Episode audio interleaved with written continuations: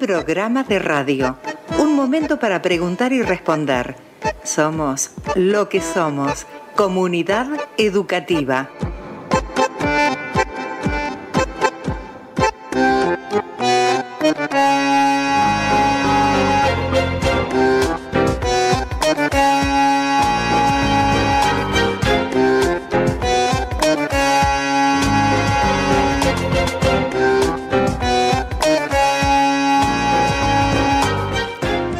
Pasamos ya los 20 programas de comunidad educativa.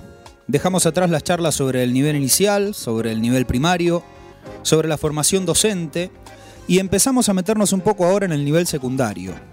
La intención es siempre la misma, más allá de la búsqueda de lo específico en cada uno de los niveles, en cada una de las modalidades. La intención es sentarnos a charlar un poquito sobre la educación que tenemos todos los días. Por supuesto, en el medio se nos meten otras tantas cosas que también nos resultan valiosas para compartir.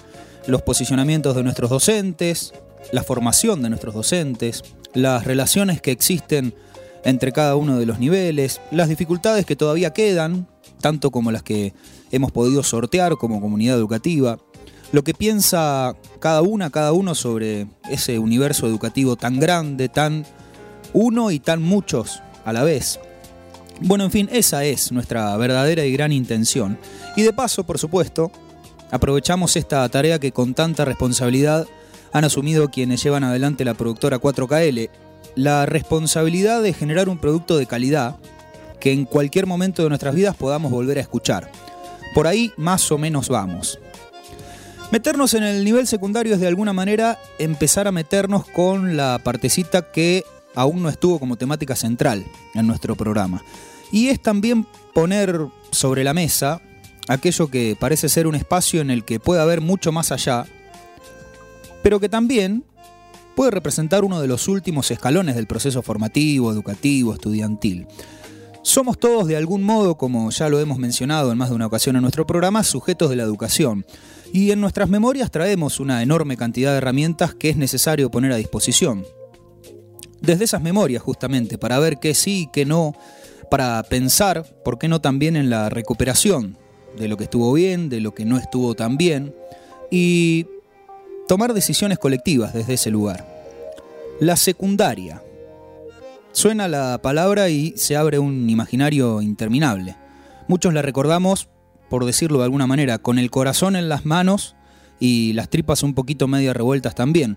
Gran parte de las amistades que aún perduran, por citar un ejemplo de lo cotidiano, estuvieron ahí, como tantas amistades nacieron ahí también. Y muchas de todas esas prácticas educativas también se nos aparecen a quienes decidimos tiempo después asumir esa responsabilidad que asumían nuestras profesoras, nuestros profesores, directivos, en fin, y lo hacían todos los días.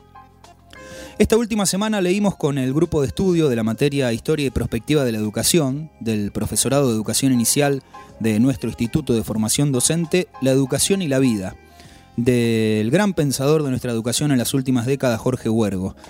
Y ahí pudimos rescatar, entre otras cosas, cómo de alguna manera esas memorias de las que estamos hechos pueden encuadrarse en tal o cual corriente de pensamiento, en tal o cual ideología dominante en términos políticos, sociales, coyunturales pero también estructurales, y que son parte de lo, educativo. Pero sobre todas las cosas, pensar y rescatar que también son parte de la vida nuestra de todos los días. Y bueno, difícilmente encontremos un título como ese, la educación y la vida, para resumir todo esto que queremos decir. Bueno, no somos como el gran Jorge Huergo y a veces necesitamos mucho para decir poco, pero estamos trabajando para que eso en algún momento cambie. De eso les damos la seguridad. 21 programas de comunidad educativa. Hoy nos acompaña Divididos. Tenemos una bonita charla de lunes por la noche. Bienvenidas, bienvenidos.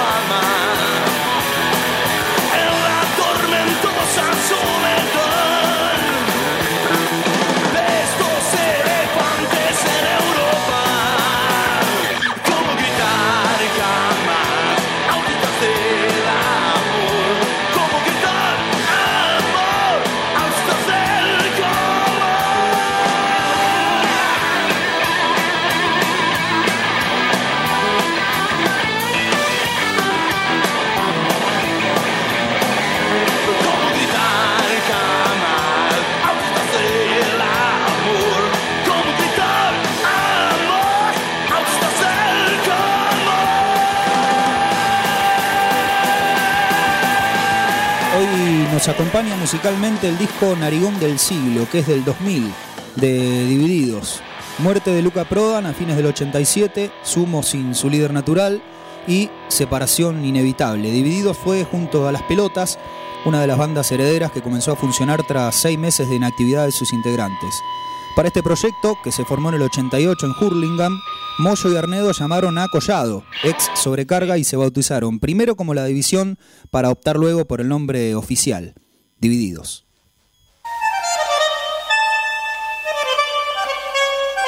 A nuestras palabras no se las lleva el viento. Hablamos, charlamos, discutimos. Nuestras palabras están vivas. Nuestras palabras están vivas.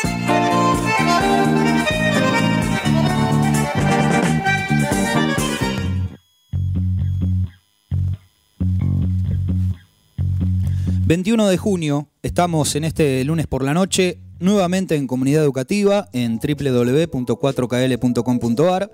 Pueden escribirnos al número de WhatsApp 2262 63 36 07. Pueden descargarse la aplicación de 4KL Radio Stream en el Play Store de sus teléfonos celulares y pueden escuchar todos nuestros programas, como así el resto de los programas de la radio, en Spotify. Son los diferentes canales de comunicación que tenemos para el vivo, que es lo que más nos gusta, pero también para que puedan buscar después mientras tienen un ratito para poder escucharnos.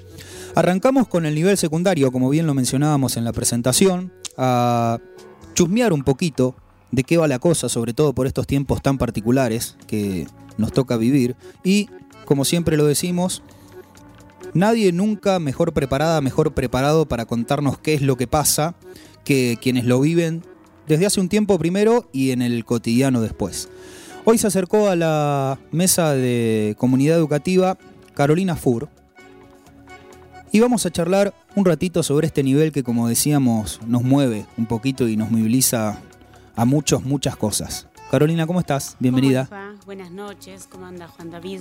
¿Todo bien? Acá estamos, sí, un poco sorprendida y hasta este me, llamó la atención la convocatoria, pero bueno, acá estamos eh, sobre la educación secundaria. Eh, que venimos transitando hace un montón y que es tan cambiante, vos lo, lo decías recién también, ¿no?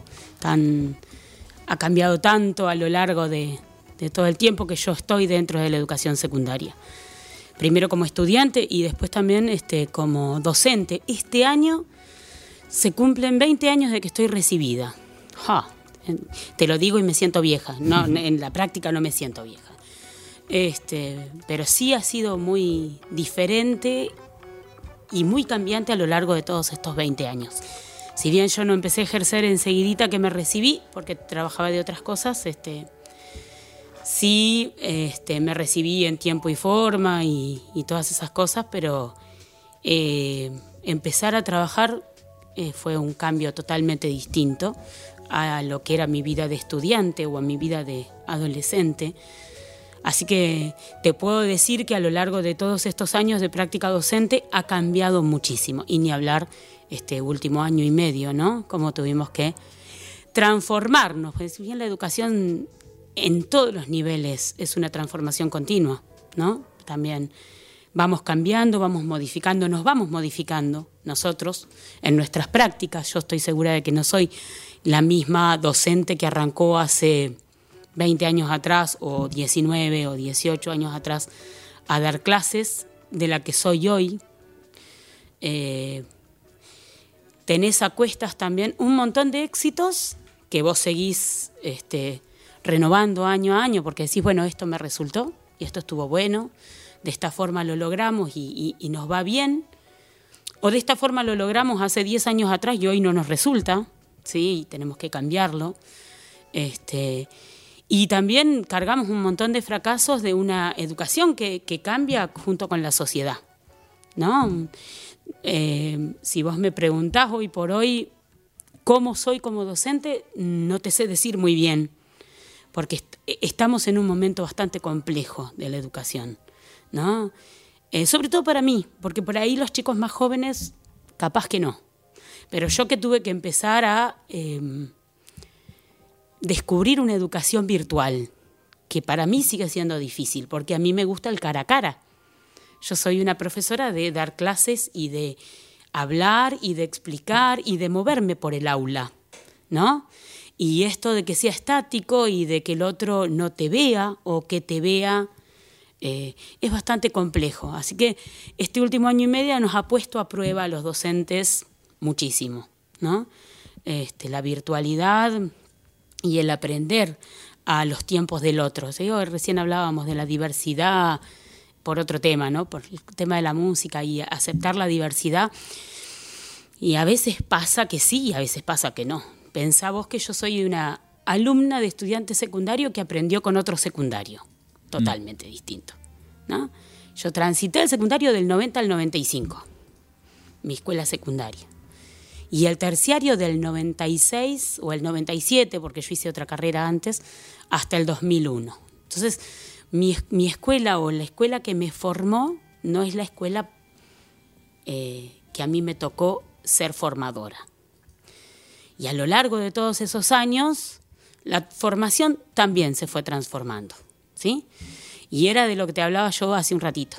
Eh, la escuela nos transforma, nos golpea, eh, vamos con una fórmula. Yo cuando arranqué, bueno, vos te acordarás porque fuiste alumno mío. Sí. Hace años. ¿no? En aquel polimodal. En aquel polimodal, que también todos nos tuvimos que acostumbrar a ese polimodal, ¿sí?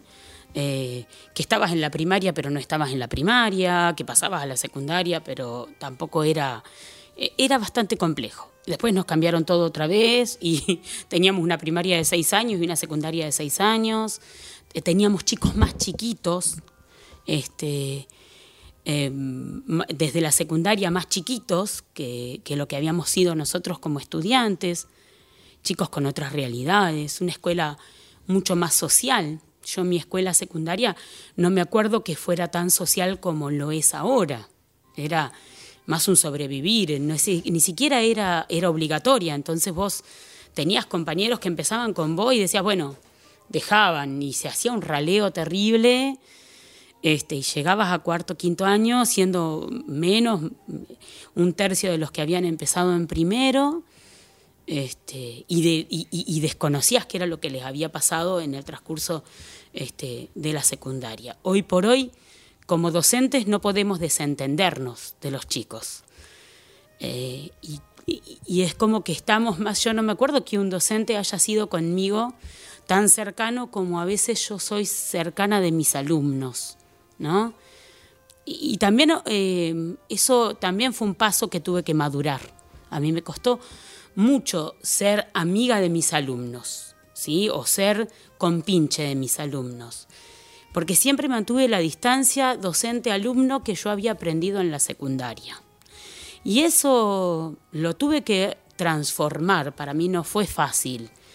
Em, yo estaba acostumbrada, mira, yo empecé a ejercer eh, la docencia en Necochea, yo soy necochense, vine a vivir acá a los 30 años, así que este, mis primeros años de docente fueron en el Colegio Capuchinos en Necochea y mis alumnos tenían apenas dos o tres años menos que yo.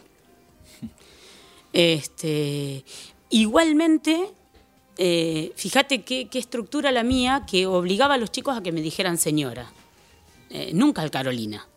Caro ni hablar. O sea, olvídalo no había esa cercanía, porque yo pensaba que si yo mantenía esa distancia, los chicos me iban a respetar más. ¿No? Este, y bueno, esa fue una de las primeras cosas que se rompieron, o que se tuvieron que transformar cuando yo empecé a trabajar primero en lobería, que era tan chiquito, y que los chicos se conocían y tenían una relación con el docente mucho más cercana. Este, Así que eso se rompió con eso, ¿no? El, acostumbrarme a que en vez de decirme señora, me dijeran profe o me dijeran caro. Eh, fíjate que cómo, cómo, hemos ido cambiando en estos veintipico de años, porque esa estructura yo la traigo desde mi secundaria. Claro. Obviamente que eh, también ha ido cambiando la sociedad y se han ido como rompiendo un montón de estructuras y esquemas que ya venían de antes. Este, pero bueno, esa transición en mí eh, fue notoria, porque eh, mi práctica docente empezó diferente, empezó siendo la escuela que yo viví. Este, y después empezar a trabajar eh, en escuelas donde los chicos necesitaban, eh, más que una profesora de historia, alguien que los escuchara o alguien que, em, que les prestara atención, que estuviera con ellos, que fuera más humano y más cercano. Y, bueno, me pasó. ¿no? Me pasó de, involucrarme, de meterme de lleno en los problemas de los chicos y de sufrir el problema de los chicos que no tenían que ver con la parte formativa. Eh, yo era profesora de historia o profesora de geografía y, y a veces en las clases no se hablaba ni de historia ni de geografía, ¿no? Entonces eso también eh, se fue como transformando. Imagínate que para mí toda esa transición no fue fácil. Eh, pero bueno, acá estamos, sobreviviendo también y tratando de, aprender de esto, ¿no? Mm. aprender de estas cuestiones, de, estar acá frente al chico y de involucrarte tanto frente a los chicos y de también ir buscándole la vuelta a la educación, que eso también cambió muchísimo, ¿no?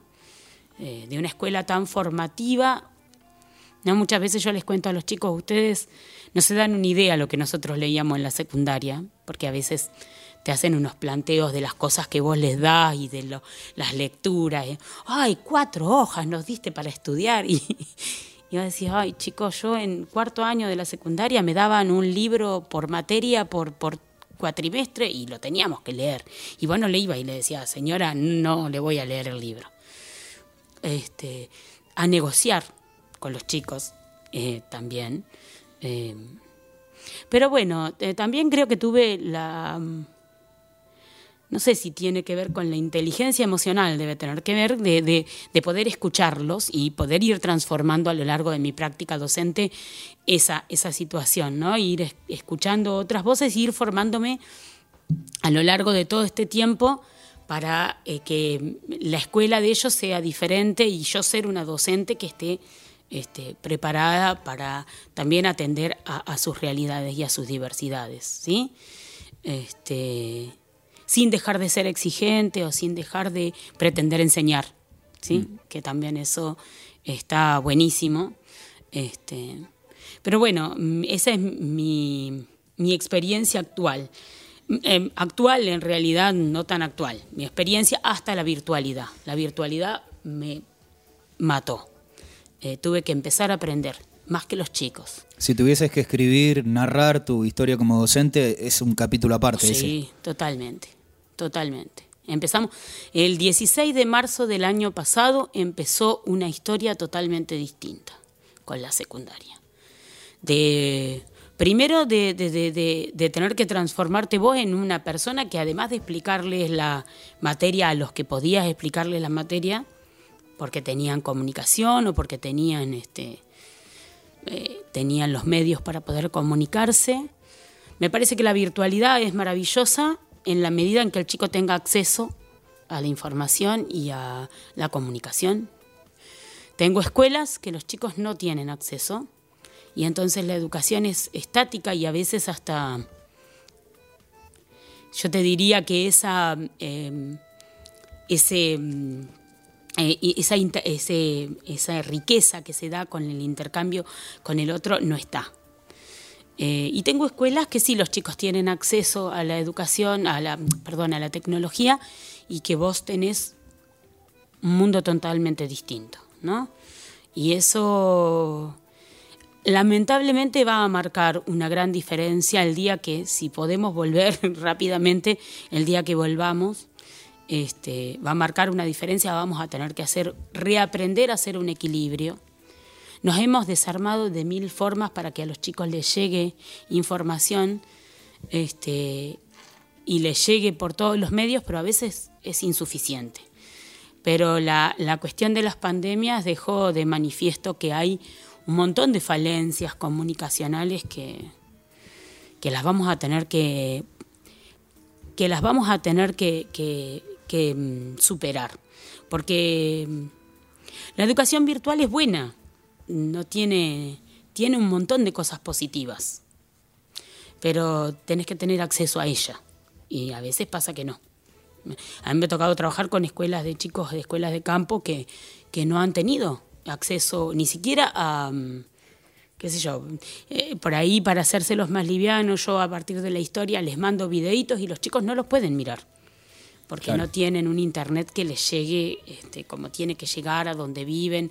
Entonces, bueno, eh, eso me parece que lo vamos a tener que ir reviendo, solucionando, que nos va a llevar un tiempo, equilibrar esas desigualdades, nos va a tocar, este, nos va a tocar que, nos va a tocar repensarlas dentro de un tiempo para poder modificarlas, ¿no? Y estamos trabajando con lo que podemos, no con lo que, no como quisiéramos, y eso también es una realidad.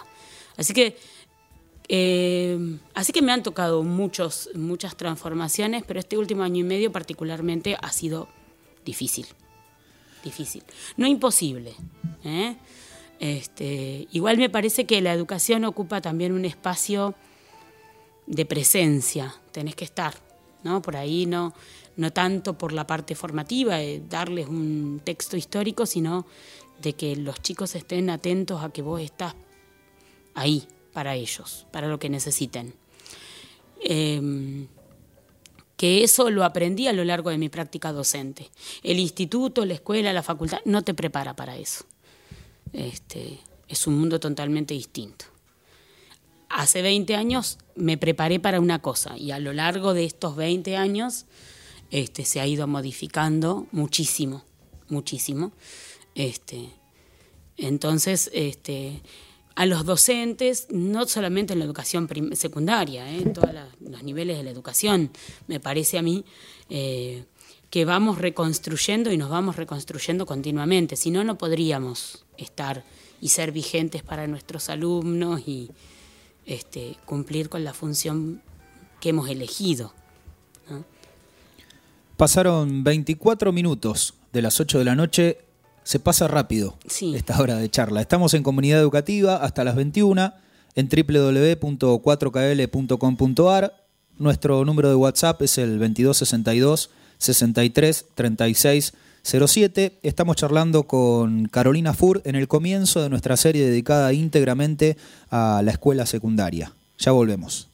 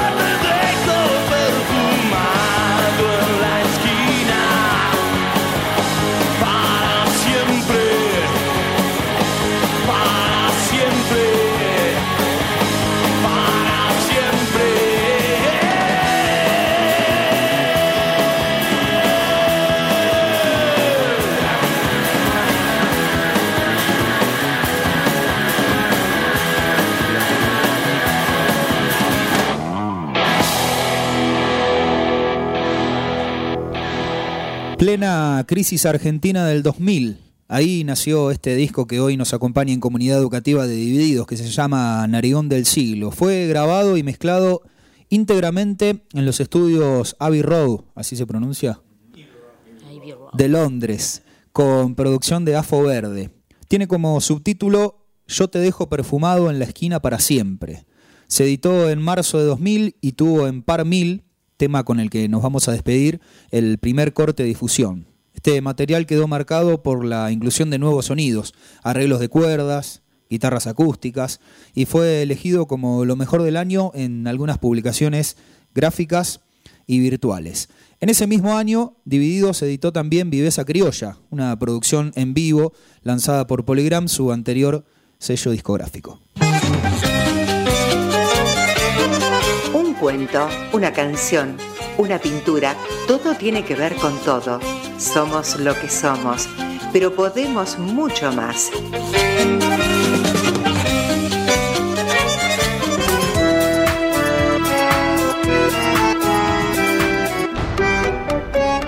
Segunda parte de Comunidad Educativa hasta las 21 en este lunes 21 de junio. Estamos charlando con Carolina Fur, yo voy a decir profe de historia. Ya hicimos una especie de presentación como solemos hacerlo siempre. Te pregunto por dos cosas propias de la escuela secundaria. La primera es cómo la definirías, o mejor cómo la caracterizarías en términos estructurales formales, por decirlo de alguna manera.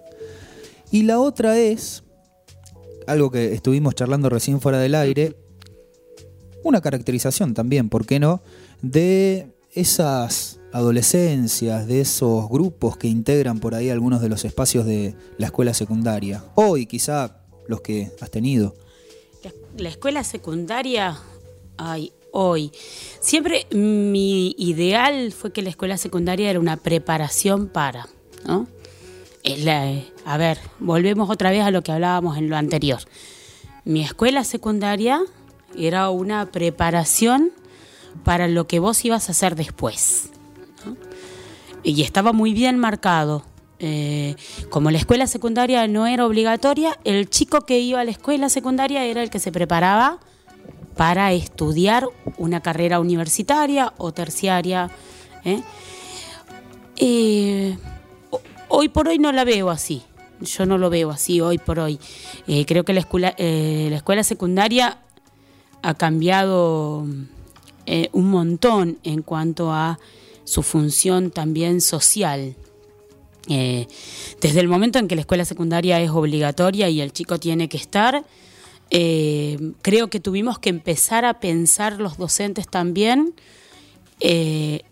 una escuela que los, les diera herramientas para el mundo eh, del trabajo y ya no plantearnos la cuestión de una, de un, de un, no solamente, a ver, no solamente una cuestión de un chico que siguiera una carrera, sino también cómo los preparábamos para enfrentarse en ese, en ese mundo del trabajo, que también iba cambiando como cambia la escuela, porque cambia la sociedad. Entonces, eh, hoy por hoy yo veo a esta escuela secundaria eh, con un compromiso em, que tiene una, eh, un peso bastante importante porque el chico tiene que salir de la escuela secundaria por lo menos con lo mínimo del bagaje cultural que le sirva para conseguir un trabajo mejor que si no estudiara. ¿no?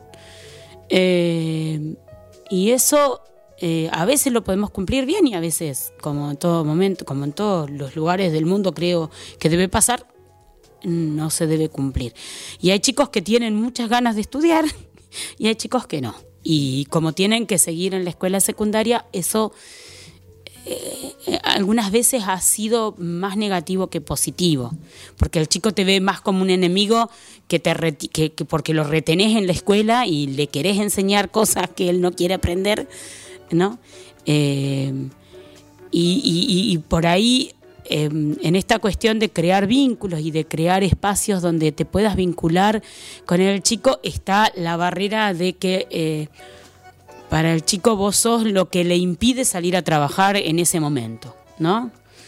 Este, entonces tenés que ser doblemente interesante, ¿no? Interesante para que aprendan, e interesante para que no te este, no se quieran ir o se aburran y, y, este, y te odien, digamos, entre comillas. Porque a mí me ha pasado, por ejemplo, de chicos que me han vuelto loca durante las clases y que me los encuentro años después y tienen un recuerdo de mí con cariño y a veces a mí me daban ganas de matarlo. Eh, porque se portaba muy mal o porque me hacía renegar o porque eh, gran parte de la clase estaba más retando a esos chicos que, que dando clases. Bueno, eh, entonces eso también ha sido parte de esta escuela secundaria obligatoria que a partir del 2006, 2007 se convirtió en escuela obligatoria y nos obligó a nosotros también a encontrarle otra vuelta de tuerca a la educación que fuera también interesante para aquellos chicos que estaban obligados a estar dentro de la escuela secundaria. Eh, hay escuelas que lo logran muy bien, yo tengo la, la este, el beneficio de trabajar en la escuela técnica que en parte tiene esas características, ¿no?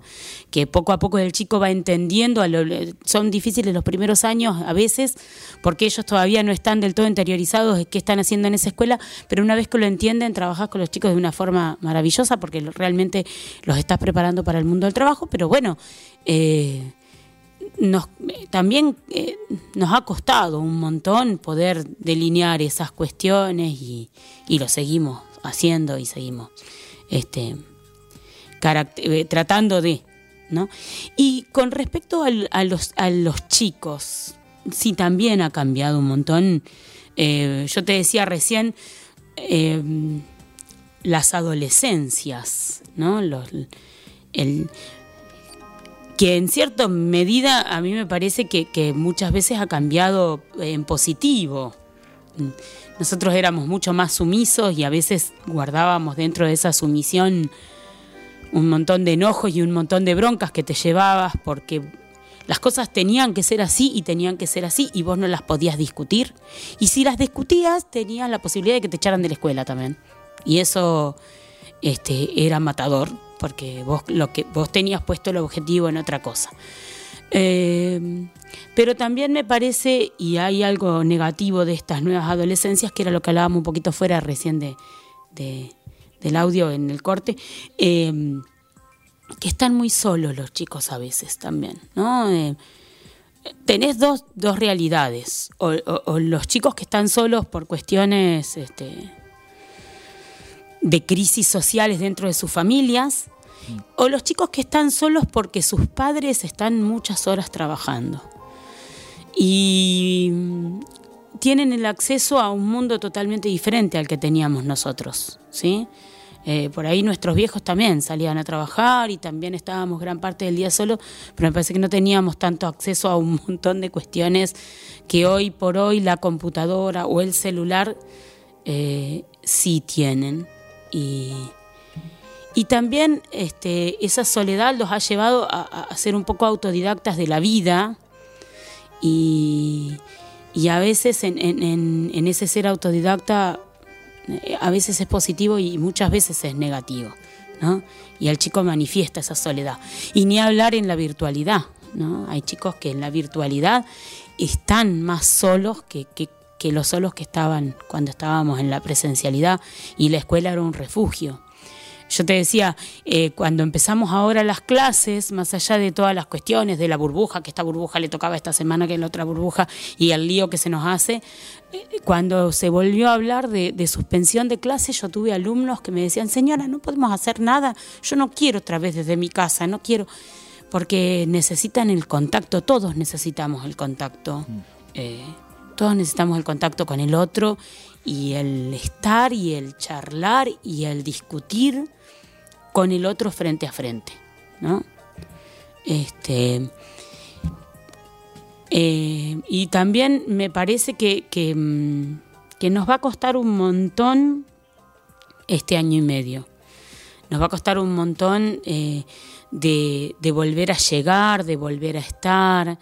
Eh, de volver a poner en carrera un montón de cuestiones, eh, nos va a costar un montón. No digo que va a ser imposible, no digo que en algunos casos nos va a tocar con algunos más fácil y con otros no, este, pero, pero bueno, eh, también es la realidad que hoy nos toca y es un desafío del cual creo que los docentes nunca nos hemos podido escapar de esos desafíos que la escuela nos planteaba. Este, no, nos, no nos vamos a poder escapar y no vamos a poder decir, ah, no, yo no quiero más esto. Este, yo a veces mm, hago, eh, hago el chiste de que me quiero jubilar cuando volvamos a la presencialidad. No es real. Este, además es imposible, pero este, más allá de todo eso, me parece que el desafío que, viene también es complicado, pero, pero va a ser algo que, va a ser un desafío, que nos va a, a movilizar, como pudimos hacer este año y medio, porque eh, si bien yo te digo todas estas cuestiones de la virtualidad, también hemos aprendido a hacerlo y en algunos casos nos va bien. Y hay profesores a los que les va mejor y hay profesores a los que, que no les va tan bien. Pero bueno, el que le ponemos toda la garra y le ponemos toda la intención. Este, yo en mi vida, jamás en mi vida he querido este, exponerme demasiado, soy vergonzosa frente a las cámaras. Eh, y me he grabado dando clases para los chicos y los he mandado grabados, ¿no? Porque, eh, para que vean o porque a los más chiquitos también necesitan la explicación cara a cara y este y bueno, son ya te digo, no nos escapamos a esos desafíos. La escuela nos pone frente a los desafíos y yo creo que mm, gracias a Dios hemos podido eh, afrontarlos y a veces hemos salido muy bien parados de esta cuestión, a veces no, este, pero sí. Me quedo con una de las cosas que mencionaste hoy a propósito de la lectura y de lo que tenías que estudiar vos en aquella secundaria y de lo que fue pasando después. Yo pienso que es algo que medio que atraviesa diferentes niveles formativos y que a veces también me llama un poco la atención, sobre todo en el aspecto de la formación eh, docente, por ejemplo, ¿no? Sí. Em, esta problemática por ahí de, no digo problemática de comprensión, pero sí de pensar en un tiempo, imaginar un tiempo que le dedico íntegramente a una lectura total o a un texto para poder abarcarlo desde diferentes lugares, la mayor cantidad de, miradas posibles dentro de eso. ¿Vos pensás que eso dentro de la secundaria es algo que también tiene que ver con el ritmo de vida que llevamos? De a poquito fuimos eh, dejando de pensar un poco en la lectura como una herramienta muy valiosa. Yo creo que aparecieron otros, eh, eh, otras, fuentes ah. y otras formas, sí. Eh, me parece que también esta cuestión de la imagen y de lo visual es súper valioso y se aprende un montón también desde ahí. O tenés que ser hábil para poder rescatar desde lo visual esta no lectura formal, ¿no? Muchas veces este, a través de algo visual o a través de algo audiovisual, eh, podemos rescatar cosas que los chicos no van a leer, pero sí lo van a entender si está la mirada atenta, eh, que rescata estas cuestiones y, y, los obliga a discutir sobre estas cuestiones, ¿no? Que no es la misma forma de aprender. Por eso yo te rescataba esta cuestión del cambio, eh, que también fue un cambio generacional. Este, mm, yo te digo que hubo muchos autores durante mi escuela secundaria que no los hubiera leído y que no los volví a tocar en mi vida. Y hubo otros que redescubrí eh, eh, en la adultez, ¿no? Autores que leí obligadamente en la secundaria y que después no los quería ni tocar y los volví a retomar este, a lo, a lo largo del paso de los años y, es como que los recuperé. Este, y me gustaron desde otro lugar. los chicos no están acostumbrados a, esta a dedicarle tiempo a la lectura, pero no están acostumbrados a dedicarle el tiempo a la lectura que vos los obligás.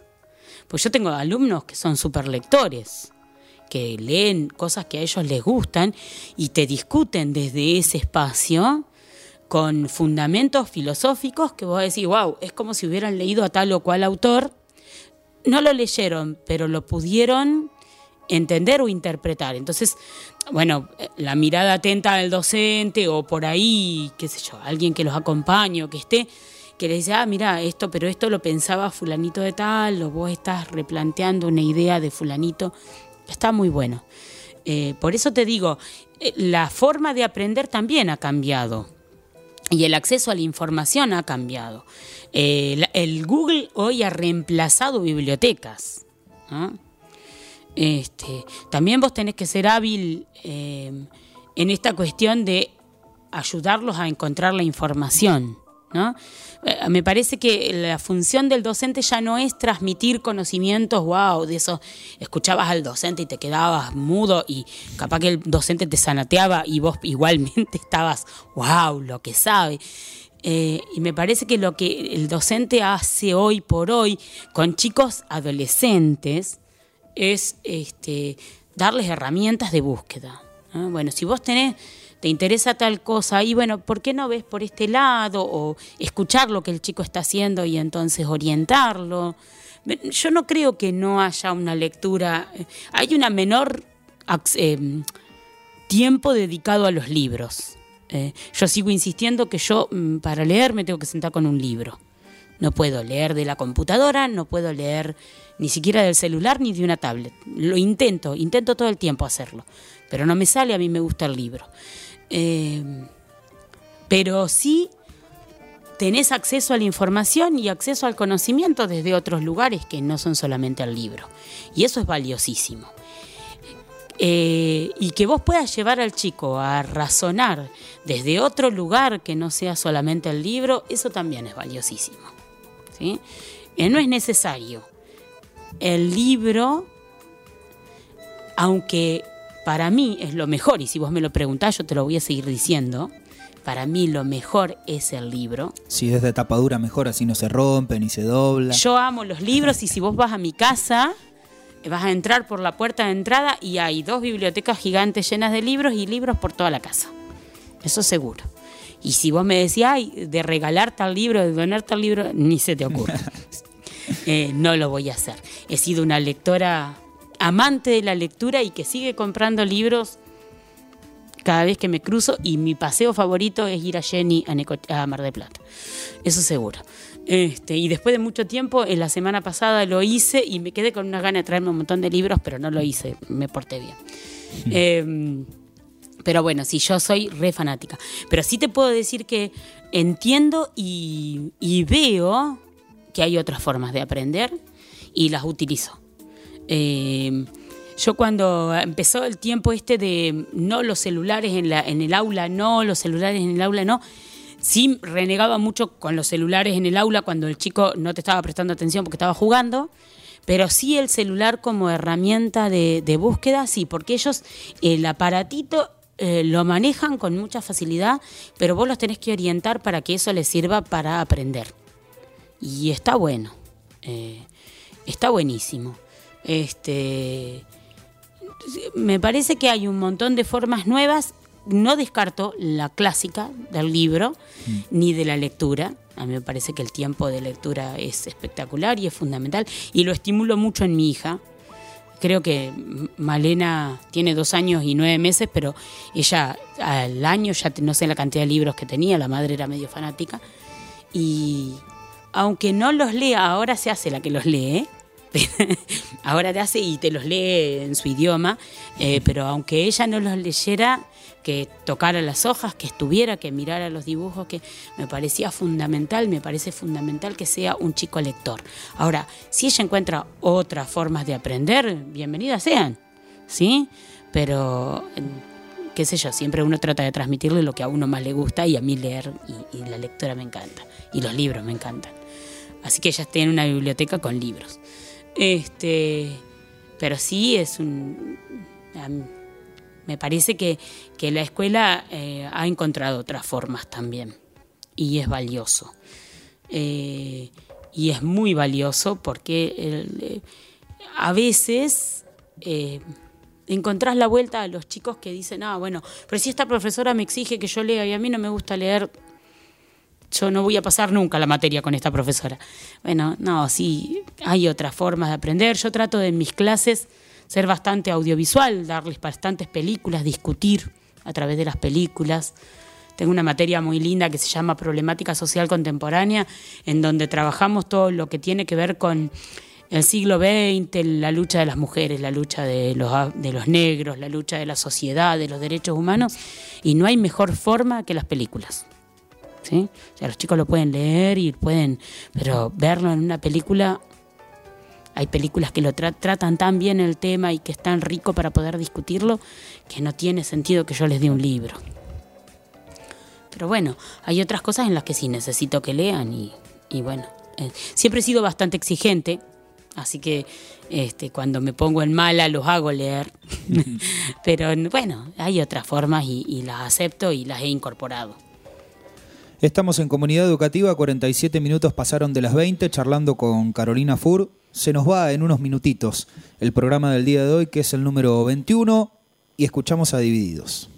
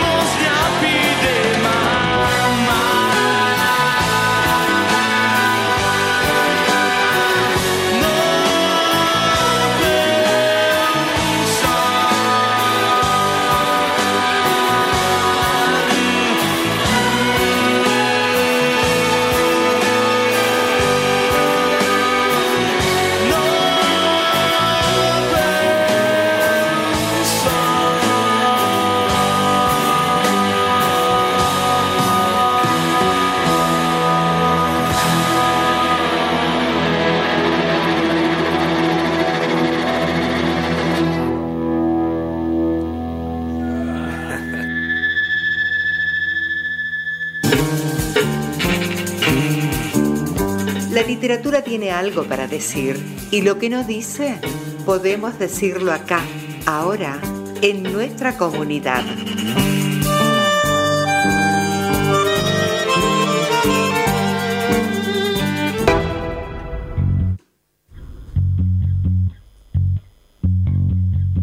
Últimos minutos de comunidad educativa.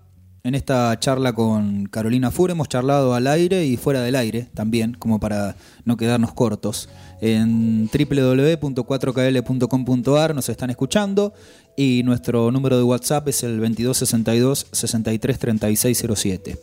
Momento que siempre usamos, Carolina, como momento de reflexión, por así decirlo. Lo anterior también fue reflexión. Sí. Pero a modo de cierre y de conclusión, me gustaría que nos dejaras tu mirada sobre todo esto que estuvimos charlando, pero desde la especificidad de la historia, de la enseñanza, mejor dicho, de la historia. Cambió mucho, cambió demasiado, sigue siendo lo mismo, lo que se tiene que enseñar se sigue enseñando, pero con otras formas, como charlábamos recién. Como todo, la historia fue Perdón, cambiando su y si te gusta sembrar eh, esa curiosidad por la historia también. Sí, yo soy.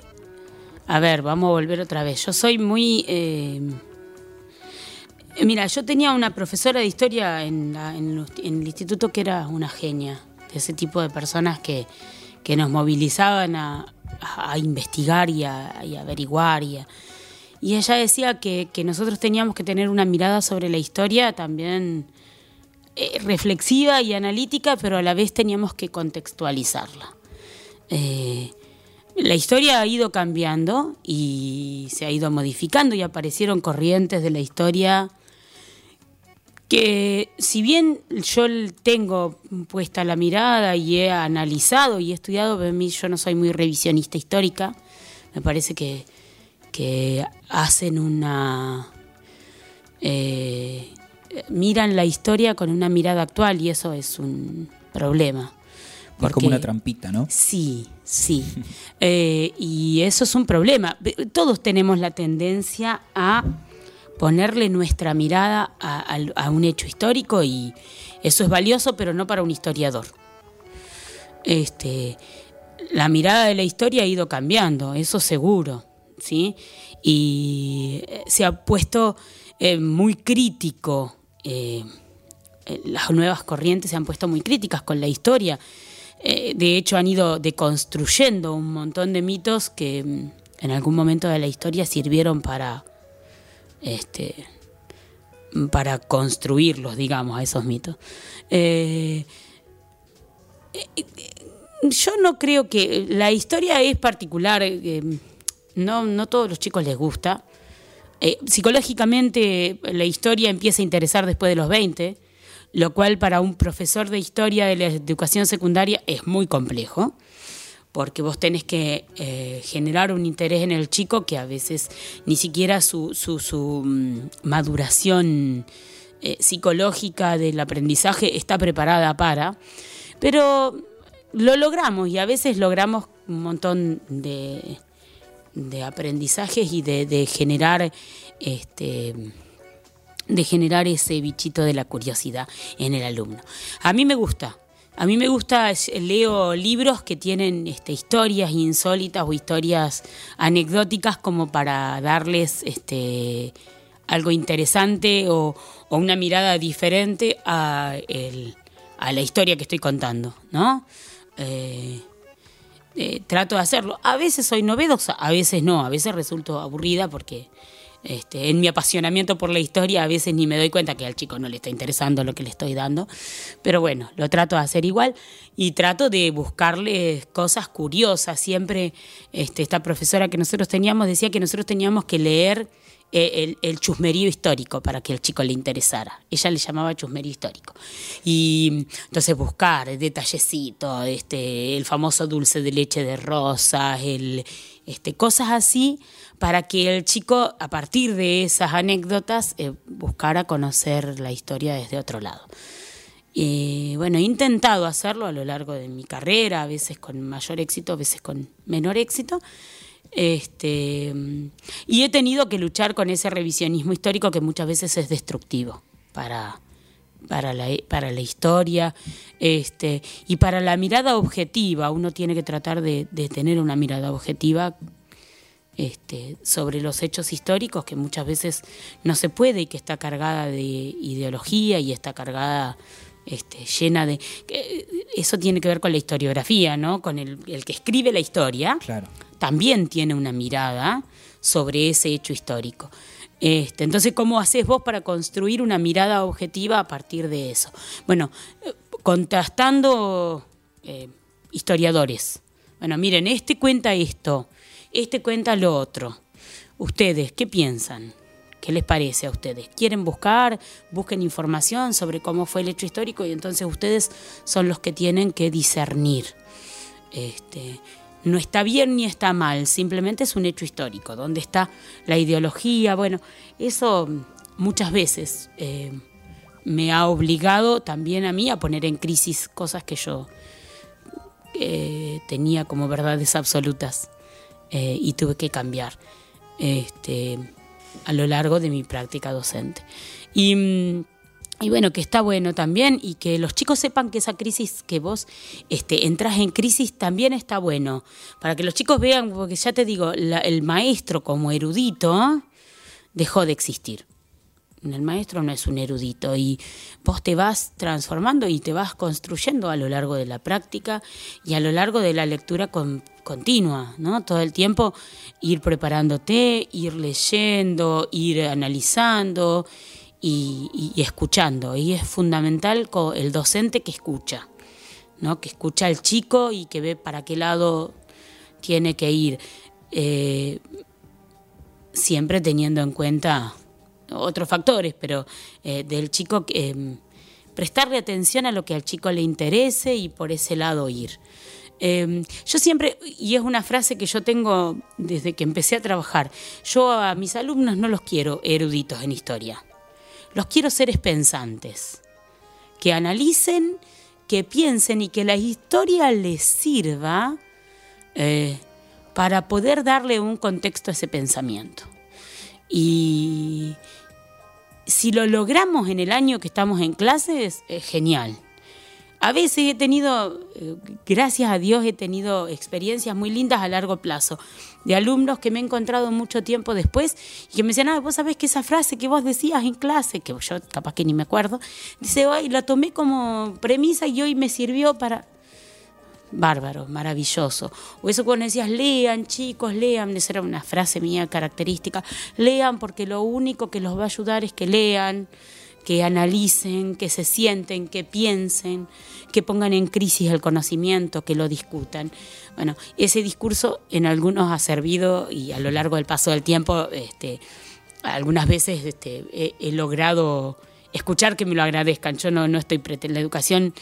Eh, en ese sentido, vos no estás esperando que el otro te lo agradezca y a veces tampoco es, es importante, pero, pero sí te es una caricia al alma cuando vienen y te dicen, ay, vos te acordás lo que vos este, nos enseñaste a veces yo ni, ni enterado, no me acuerdo y, sin embargo en los chicos quedó. Em, la historia tiene que servir para eso, para reflexionar, para analizar, para discutir, este, para darle un contexto a eso que yo pienso a veces y que no sé de dónde viene, este, pero no para, para, para repetir como cuando eh, yo era chica, repetíamos las lecciones de memoria y teníamos que saber fechas y no, eso ya no sirve. Eso, para eso tenés Google. ¿eh? Para saber este, la fecha de una batalla tenés Google. Tenés que saber qué fue lo importante o por qué se luchaba o cuál era el proceso, qué era lo que estaba sucediendo detrás de un hecho histórico. A vos no te importa en sí que sepan fechas o que sepan me parece que eso no.